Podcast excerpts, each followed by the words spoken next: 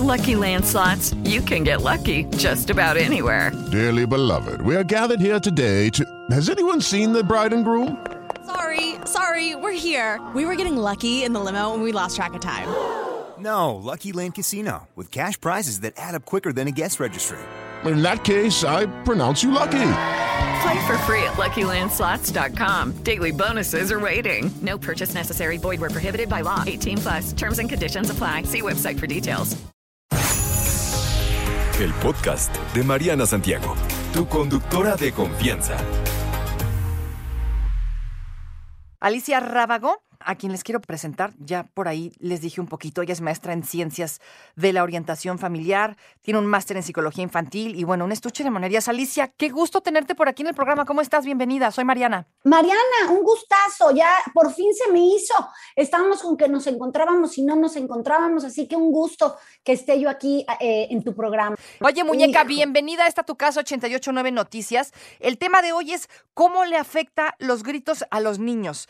Empecemos, digamos, co- pues por el principio. O sea, esto del grito te refieres a un regaño al niño, ¿no? Pues a vivir en un constante ambiente de tensión y de gritos, a eso me refiero. Y la verdad es que elegí el tema porque, pues acuérdate que en este mes festejamos el grito de la independencia. Ok. Y entonces a mí me gusta ponerle este tema, el grito no siempre se celebra, ¿no? Porque imagínate vivir en una casa en constante, pues en constante tensión, estrés, como niño no sabes por qué te están gritando, a veces no comprendes, eh, sientes una presión tremenda.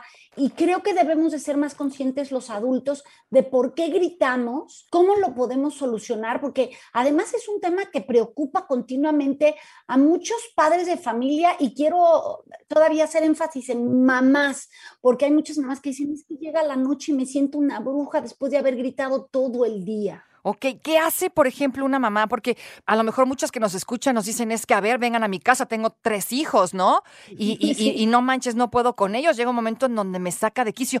¿Qué debe hacer el papá para no llegar al grito, ¿no? Para no caer en esto, porque me imagino que debe ser complicado. Llegas a un borde, a- al borde de la desesperación a veces. Pues sí, mira, primero lo que yo primero y antes que nada haría es eh, sentarme a ver por qué estoy gritando. O sea, porque muchas veces ya lo hacemos hasta por costumbre.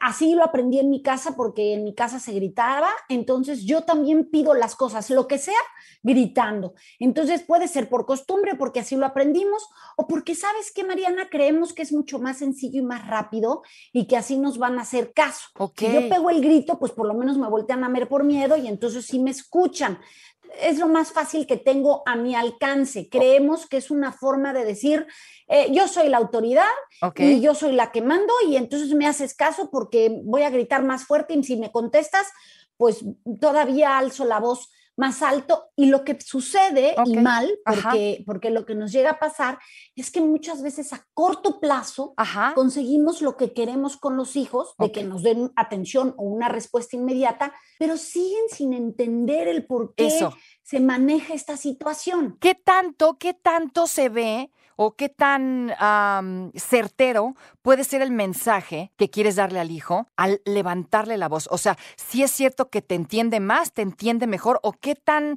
perjudicial puede ser esto para, para que el mensaje realmente le llegue correctamente al niño. Pues me atrevería a decir que no es que te entienda más o llega mejor, simplemente llamaste su atención por el grito que pegaste. O sea, imaginemos como padres, como adultos incluso, que alguien te pega un grito con lo que te esté pidiendo. Tu reacción es, ya te puse atención porque levantaste la voz, pero el mensaje no es recibido de buena manera. A lo mejor voy y lo hago de, recoge eso. Vas y lo haces, pero no logras entender ni por qué gritó, ni por qué se alteró, por qué no te lo puede pedir de buena manera. Y seguramente lo estás haciendo por miedo o, o porque, pues, ¿qué le pasó? ¿No? Esta señora grita como loca y voy a hacer caso antes de que se ponga peor. Pero no llegamos al mensaje que queremos obtener, porque Ajá. a final de cuentas, cuando lo piensas, Mariana, ¿qué es lo que queremos? ¿Qué es lo que queremos con nuestros hijos? Que ese mensaje que transmitimos o lo que pedimos, estén conscientes de por qué lo pedimos. Si recogen su cuarto, pues estamos tratando que sean más ordenados.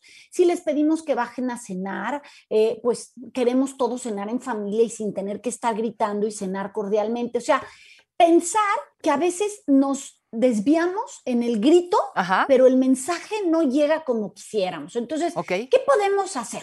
Porque creo que es lo más importante y lo que los padres continuamente se preguntan, ¿y cómo le hago para dejar de gritar? No, ¿y cómo le haces? Sobre todo esto, ¿no? O sea, ya le grité al niño porque recoja la ropa, pero la sigue dejando tirada las demás veces. Entonces yo sigo gritando. O sea, el niño no está entendiendo o no le está quedando claro por qué es bueno y por qué es malo que recoja su ropa, ¿no? El- Claro, el, grito claro. afecta esto. Por supuesto que el grito afecta, afecta eh, esto del aprendizaje o el entendimiento. Eh, pues sí, el grito inhibe, porque vivir en constante es- estrés no te hace que aprendas de mejor manera. Siempre he dicho que cuando tú llegas a un colegio y te sientes contento y te sientes a gusto y sientes que es un lugar seguro, los aprendizajes entran solos. Lo mismo sucede en casa. Vivir en un lugar en constante estrés, en pues, no sé por qué va a gritar mi mamá, o a ver ahora por qué se enojó, o a ver ahora qué piden gritos, no me deja muy claro qué mensaje quiere de mí. Simplemente estoy atento al grito para responder rápido y presuroso, pero sin entender hacia dónde va lo que me está pidiendo.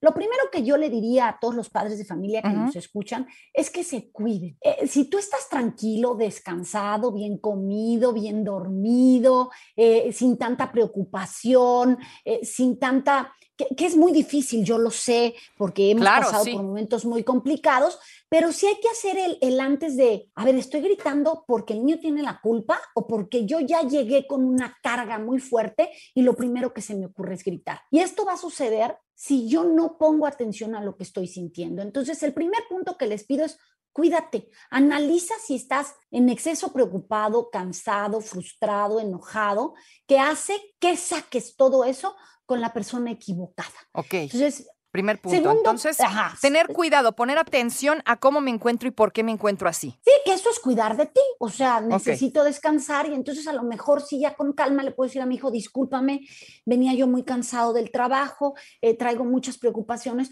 pero por favor coopera conmigo en recoger tus cosas porque ya traigo muchas cosas en la cabeza. Y es muy diferente a pegar un grito. Claro, el tono de voz influye muchísimo, ¿no? En que el mensaje sea mucho más llegadero, ¿no? A final de cuentas, Mariana, yo creo que como padres lo que queremos es que los hijos se comporten como esperamos que se comporten, de una buena manera, aunque no estemos nosotros, que Claro. nadie los tenga que perseguir. Ese sería lo que como padres buscamos, ¿no? Ok, exactamente, no que hagan las cosas porque las tienen que hacer porque es lo mejor para ellos. Oiga, qué gustazo platicando con Alicia Rábago, un estuche de monerías que está por aquí aclarándonos la duda de cómo tener una mejor relación con el hijo para no caer en el grito.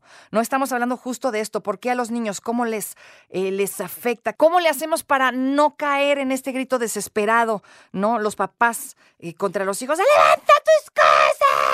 O sea, Así, ¿cómo así le hace pasa. uno? ¿Cómo le hace Y uno? luego nos sentimos bien culpables Sí. y decimos qué poca paciencia tenemos. Y también voy a aclararlo, no hay papá que no haya gritado, muy pocos me puedo encontrar en mi vida que digan yo no levanto la voz, muy, muy pocos. No digo que no existan, ¿eh? No digo que no existan porque también he conocido papás como muy pacientes, muy, muy tolerantes, como muy controlados. Pero la verdad es que sí es mucho más común que nos desesperemos y peguemos un grito del cual luego nos sintamos mal. Entonces, lo primero que les decíamos es preguntarnos por qué gritamos, o sea, cuál es la razón, porque a veces no somos conscientes, y luego empezar este análisis de, de verdad fue por cansancio, porque me desesperó, porque se lo merecía, porque ya me tenía cansada, o sea, el, cuidarme a, a mí me hace darme cuenta si a lo mejor estoy llevando las cosas muy lejos que no deben de ser. El segundo punto es hacernos conscientes de esa ansiedad y esa frustración que sentimos. ¿Qué me saca de quicio? ¿Qué me desespera? O sea, no sé qué hacer. Tú ponías el ejemplo esto de recoge tu ropa, ¿no? Y los niños siguen dejándola tirada. Entonces, darme cuenta qué es lo que me molesta y por qué es ese botoncito que me dispara. Y muchos papás o mamás me dirán, pues porque se lo he dicho 80 veces y no me hace caso. Exacto. ¿no? Entonces, creo que aquí hay que cambiar la estrategia, porque si lo hemos dicho 80 veces, no te hace caso y sigues gritando y sigues sin hacerte caso, Exacto. quiere decir que no es el camino. Entonces, a lo mejor lo que debes de hacer es, donde deja tirado, por, voy a poner un ejemplo, poner el bote de la ropa sucia y decirle, pues como aquí siempre lo dejas tirado, aquí voy a poner el bote aunque esté en la mitad del camino para ver si entiendes que se pone en la ropa sucia. Ropa que no esté dentro de este bote, pues no se lava, así sea tu uniforme, así sean tus últimos calzones, los calcetines, aquí se va a quedar.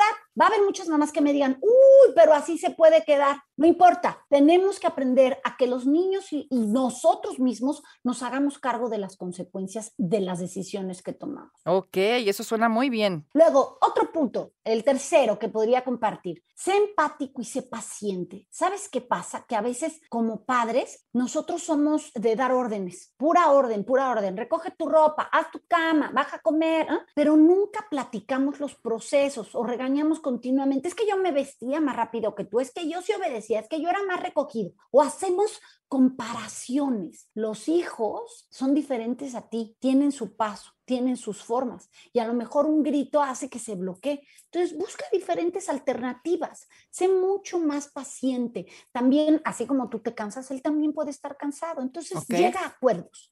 Incluyen esos acuerdos que vas a hacer. Pues mira, eh, ya no me quiero pelear contigo, entonces si tú no recoges tu ropa, ya no te voy a decir absolutamente nada, pero por la tarde no tendrás manera de utilizar tus videojuegos, por poner algún asunto, que lo óptimo sería que la consecuencia fuera en relación a la ropa que dejó tirada. A lo mejor le dice, pues entonces vas a juntar toda la semana y tú la vas a poner a lavar o tú la vas a lavar y tú la vas a colgar. Y verás que entonces hay una reacción, ¿no? Ok, ok. Siempre entonces hay que tratar de mantener la calma. Siempre, yo sé que cuesta trabajo. Si te sientes, por ejemplo, en este primer paso, que te sientes cansado, frustrado, harto, desesperado después de un tráfico y ves la ropa cuando llegas, métete al baño primero, respira hasta 10 y di, no me puede ganar, no me puedo enganchar, tranquila. ¿Qué solución le puedo dar a esto? Ya cuando salga después de haberlo pensado, entonces dices, ok, ya la ropa está tirada, muy bien, esa ropa no se lava y así voy a juntar la que tú vas a lavar, no solo a lo mejor la tuya, sino la de toda la familia para que veas que es eh, ayudarnos entre todos y yo estoy ayudándote a ti y tú no te dejas. Entonces es como vamos a cooperar todos, vivimos todos en la misma casa. ¿Qué pasa, por ejemplo, Alicia? Porque, como bien lo dijiste al inicio, esto es, un, esto es algo importante de mencionar. En esta cultura mexicana es muy común y es más común encontrar a papás que están acostumbrados a enseñar a gritos porque justo así aprendieron. ¿Cómo desaprendes esto aprendido para tú tener una mejor relación y no hacer exactamente lo mismo? Mira, yo creo que cuando nos damos cuenta lo que hace daño en un grito, nos puede quedar más claro. Cuando tú vives en un ambiente hostil y de gritos, los gritos generan miedo, generan ansiedad, desarrollan baja autoestima, eh, te hace que, que no sepas resolver conflictos, que tu forma de relacionarte con los demás sea agresiva o a la defensiva. Pueden ser niños ansiosos o con depresión. Estos niños seguramente no son, no muestran empatía y no saben manejar su enojo. Yo creo que si con todo esto nosotros como padres no entendemos que tenemos que aprender a controlarlos, no habrá cómo. Muchísimas gracias, Alicia. De verdad, qué bonitas cosas nos acabas de compartir. Esperemos que les haya sido de utilidad. Me encantó haberte tenido por aquí. Te mando mil besos.